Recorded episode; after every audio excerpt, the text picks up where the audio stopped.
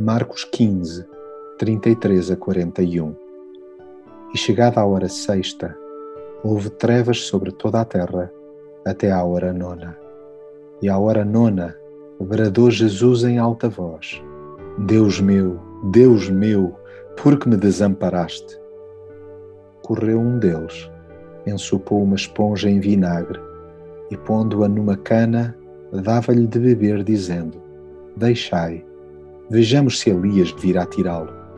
Mas Jesus, dando um grande brado, expirou. Ora, o centurião, que estava de fronte dele, vendo-o assim a expirar, disse: Verdadeiramente, este homem era filho de Deus. Nem a natureza ficou indiferente à crucificação de Jesus. Ainda que alguns dos presentes à época, tal como hoje, não tenham captado a dimensão do ocorrido. Ele ali sentiu na pele o fosso criado pelo pecado humano face ao Pai. Daí o grito lancinante que exprime a separação vivida. O abandono que nos esperava recaiu inteiramente sobre Jesus.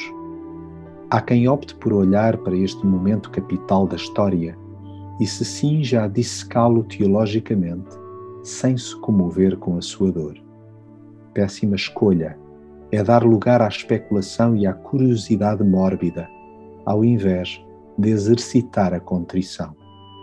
É na prática introspectiva que melhor se percebe o alcance da sua triunfante morte.